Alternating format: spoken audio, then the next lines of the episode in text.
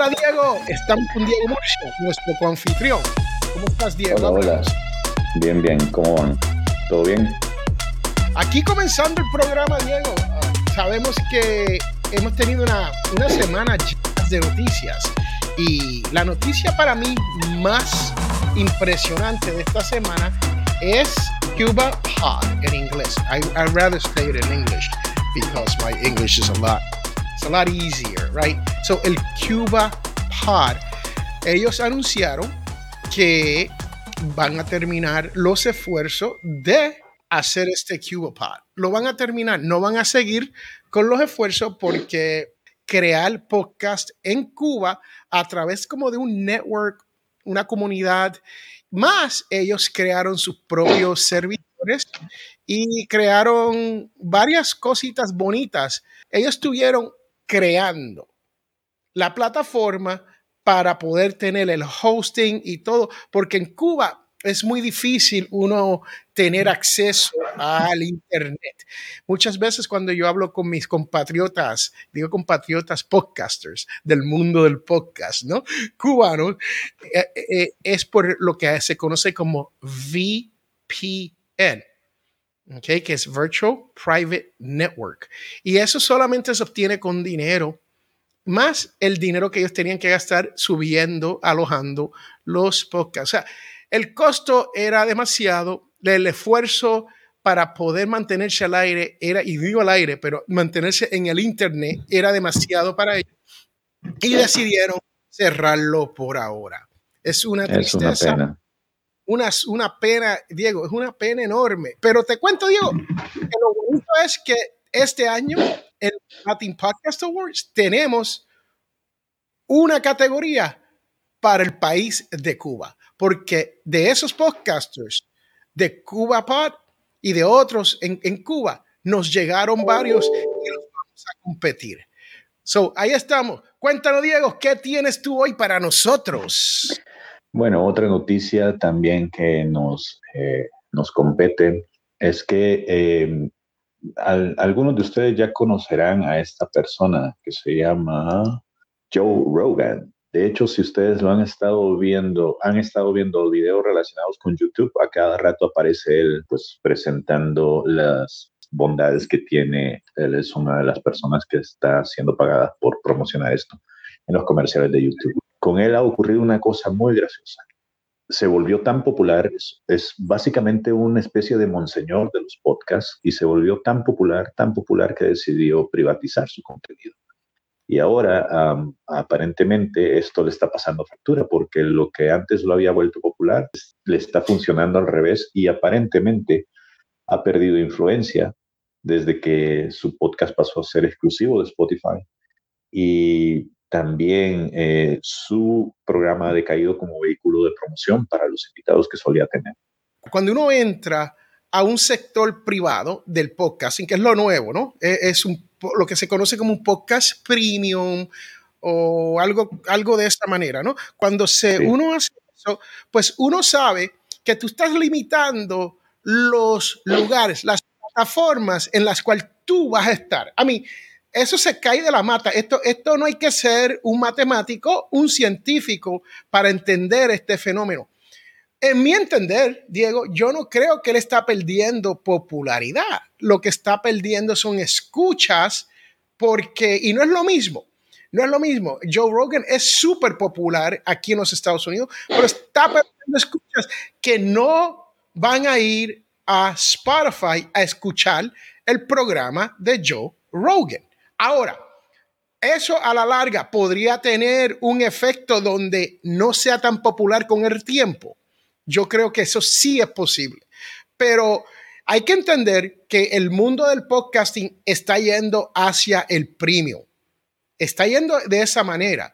Entonces, a lo mejor la popularidad que tenía alguien como Joe Rogan, que podía estar en YouTube, que podía estar en Podbean, que podía estar en Libsyn, que podía estar en Page, que podía estar en los nombres, sigo nombrando, Dios quiere que pare. ¿Ok? o sea, si tú te quitas de todas esas plataformas, si te quitas ahí y no estás disponible en iTunes, donde esta mañana en Clubhouse tú estábamos teniendo una conversación interesante sobre eso, que es automático cuando, cuando tú escuchas, se, se suscriben, se apuntan a escucharte a través de iTunes. Estos podcasts bajan los downloads automáticos. Eso no quiere decir, Diego, que te están escuchando. Eso no quiere decir eso. Diego, tú recuerdas hace unos años atrás que yo hice el experimento con potencial millonario. ¿Y cuáles fueron los resultados de potencial millonario? El podcast.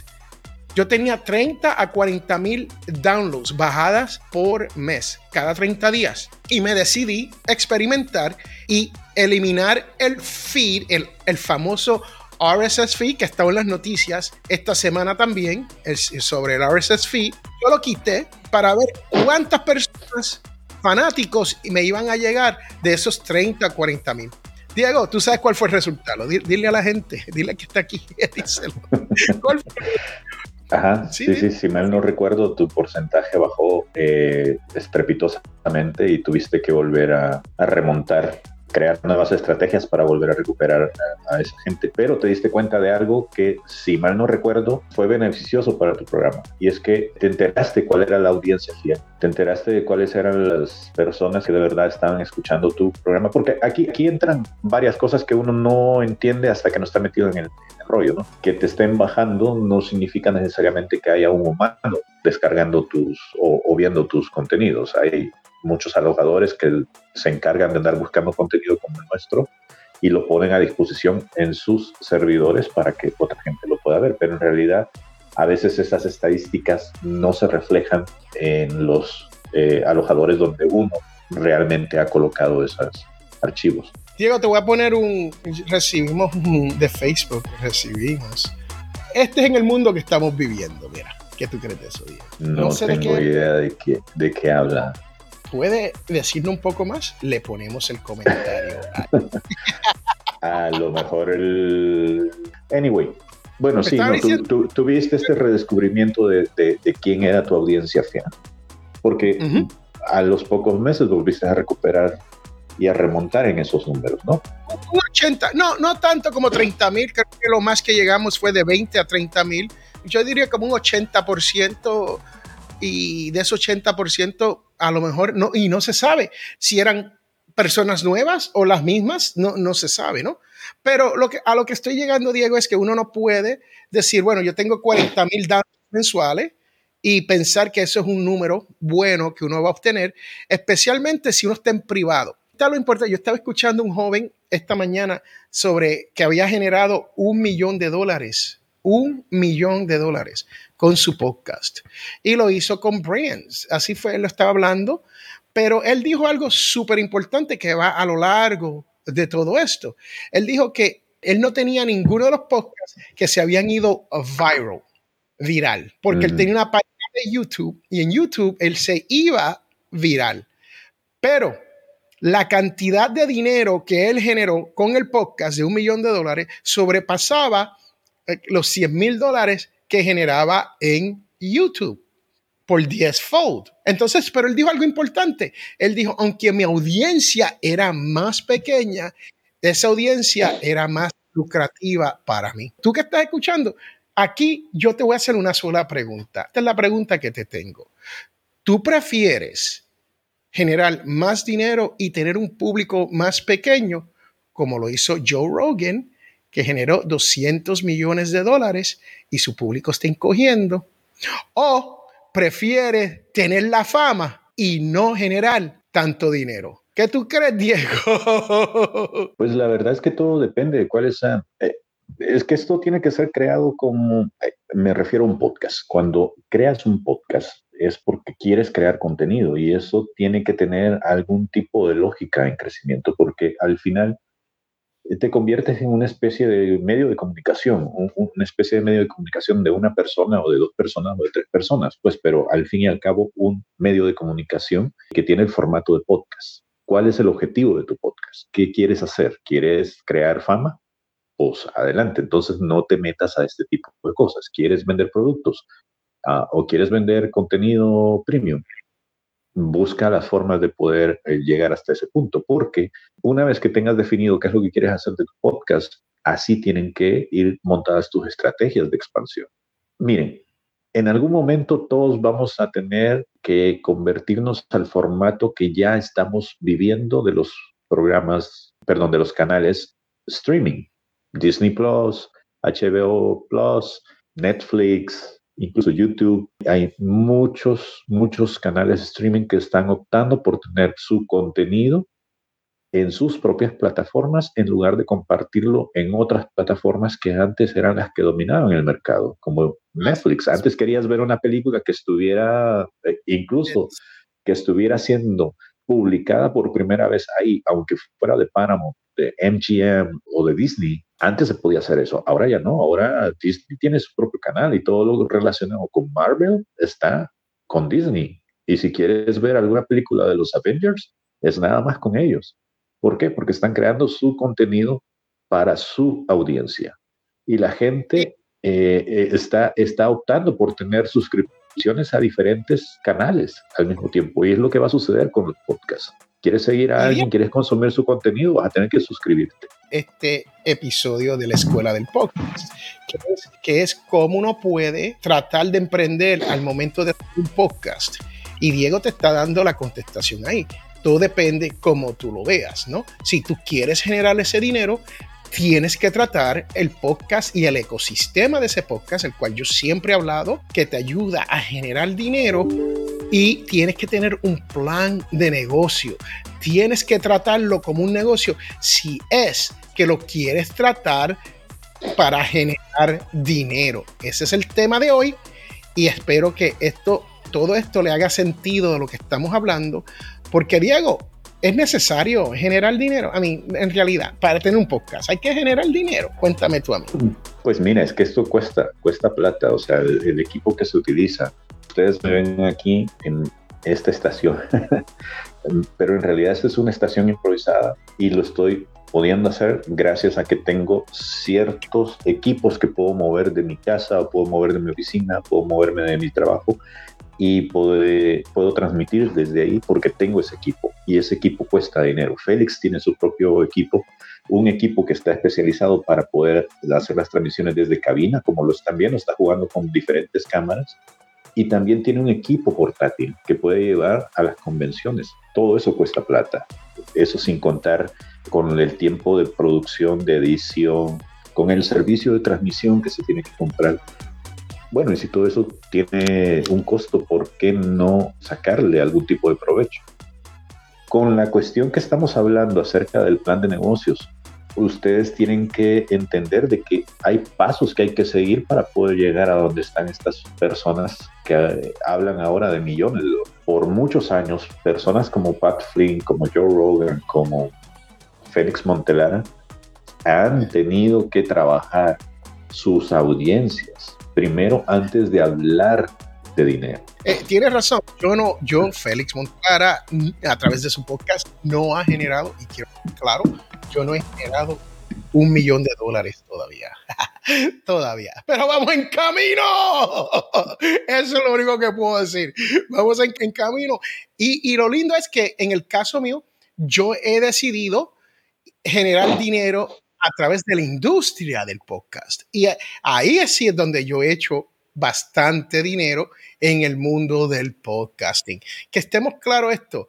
Todo depende de lo que usted quiere hacer, cómo usted lo quiere hacer, pero si usted está comenzando un podcast y solamente quiere intentarlo por ahora como algo que usted quiere sacar su mensaje al aire, usted quiere que el mundo sepa sus opiniones, si usted quiere sacarse algo del pecho y decírselo al mundo. Usted puede entrar sin barreras. Usted puede hacer un podcast con su teléfono, más nada. Y los earbuds, como los que tiene Diego puesto, los earbuds, que vienen ya con su teléfono. Y si no vienen con los Android, lo compra por 10 dólares. Es más, ni eso necesita, porque si usted utiliza el teléfono, técnicas de, de micrófono con el teléfono, como yo le digo, a unas 4 pulgadas, okay, de la boca y usted está grabando, usted va a grabar con su teléfono en audio digital la calidad que usted no espera. Que va a haber ruido si uno está afuera, que va a haber los autos, la bocina, la, la ambulancia, la policía, los paros a veces, el agua o un abanico o su aire acondicionado. Eso es otro cuento.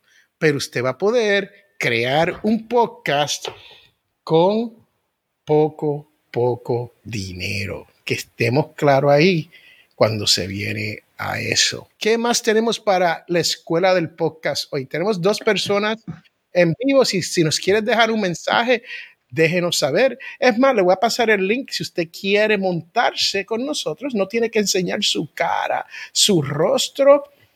Solamente se monta y nos puede decir hola. Y si usted cree que Félix y Diego estamos full of it. ¿Cómo se dice en español? Full of it. Sin, ¿Esto es para mayores de menor de 18 años o para menores de 18 años? tenemos, tenemos a la Yola Jiménez, Yola siempre está ahí con nosotros. Mire, la Yola, desde que la Yola yo conocí, porque de verdad yo conocí a la Yola, yo quedé súper impresionado con la Yola y su podcast. Es un podcast bien, bien bueno, es sobre, es sobre el tema de sexo, pero es bien cuidado, bien tratado y es un nominado a los Latin Podcast Awards este año cuéntale a la Yola. Búscalo, búscalo, hijo. Eso decían ahí un, comercial, ¿no? Búscalo, hijo, búscalo. Cuando yo me criaba. Eso es para esos boricuas viejos, así como yo, son los únicos que van a saber de eso. Bueno, antes de pasar a uno de los temas que me gustaría tocar. Eh, nada más me gustaría cerrar la idea de esto, del proceso eh, para poder monetizarlo, del que ya hemos hablado en otras ocasiones. Y estos tips ahí están para que ustedes vayan y, revisen los videos anteriores que hemos hecho. No solamente hablaba de eh, el crecimiento de la audiencia antes de pensar en dinero, sino que ya después de eso ya viene cómo poder utilizar esa audiencia y poder empezar a ofrecer los productos. Porque una vez que ya tienes una audiencia crecida, una audiencia que ha sido cultivada, ya puedes empezar a hablar de dinero. Antes eh, creo que es muy prematuro empezar a hablar de dinero, sobre todo porque necesitas construir eh, cierta reputación, que la gente te vea, que la gente sepa que manejas el tema del que dices que eres un experto.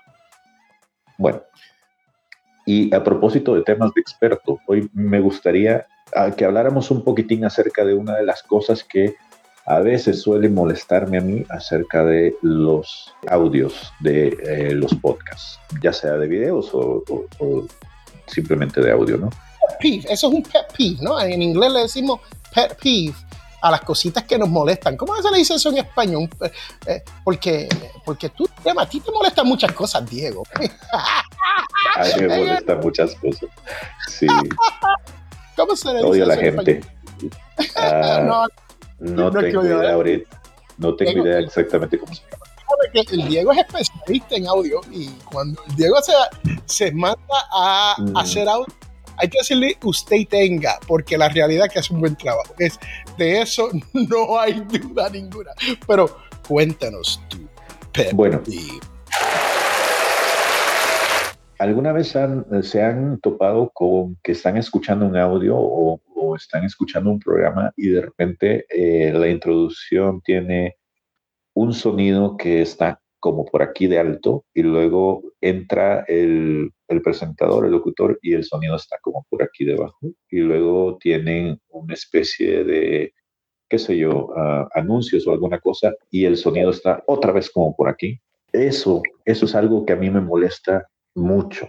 Es muy doloroso para los oídos porque, bueno, es uno de los, de los sentidos con los que nosotros trabajamos y pues te lo puedes lastimar imagínate a cuántas personas no podrías lastimar si descargan tu, audio, ¿no? Porque eso no está bien cuidado.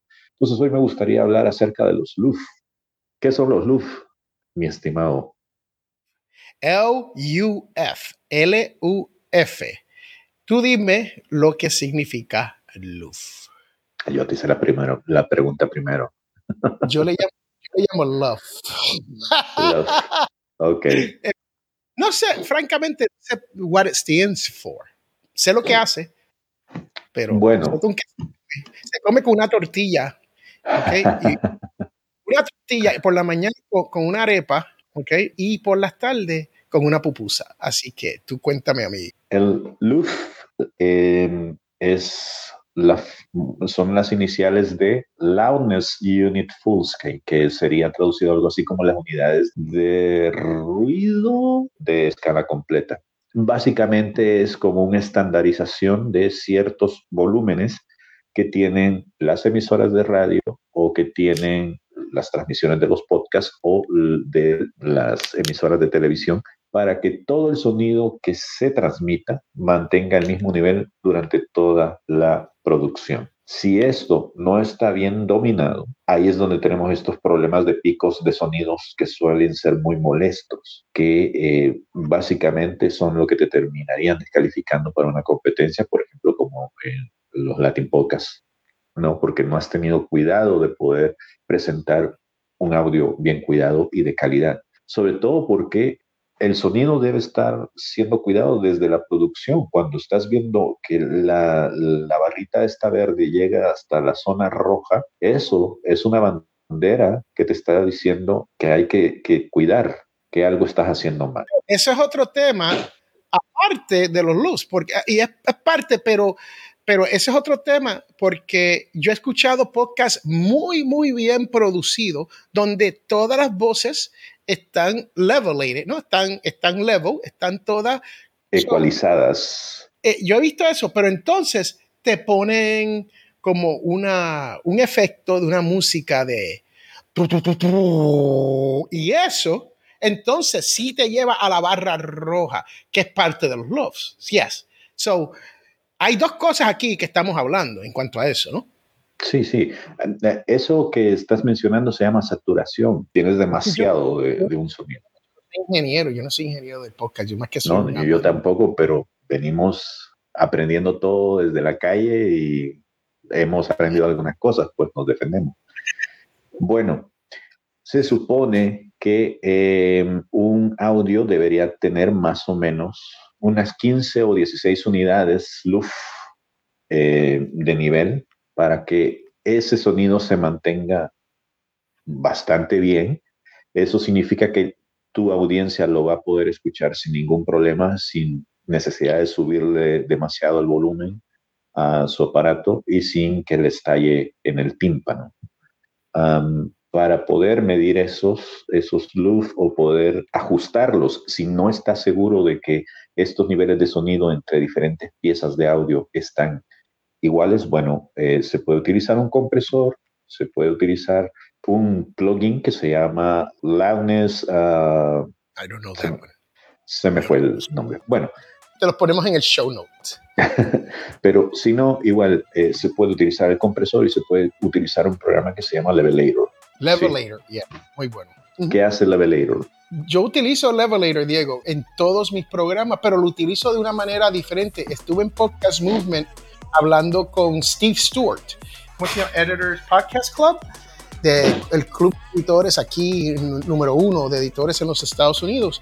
Estuve hablando con el, con el mero mero y me dijo, Félix, ¿tú utilizas Levelator? Y yo le dije, sí, entonces le expliqué cómo yo lo utilizo. Me dijo, qué raro, porque yo no lo utilizo así, ¿no?